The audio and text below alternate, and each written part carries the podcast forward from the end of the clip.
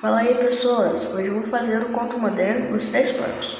Era uma vez três porcos felizes vivendo com sua mãe.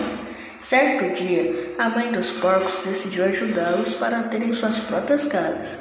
Com isso, ela deu o seu máximo e achou um apartamento para eles. O porquinho mais novo decidiu morar no primeiro andar. O irmão do meio decidiu morar no apartamento do meio. E o mais velho decidiu morar no último andar.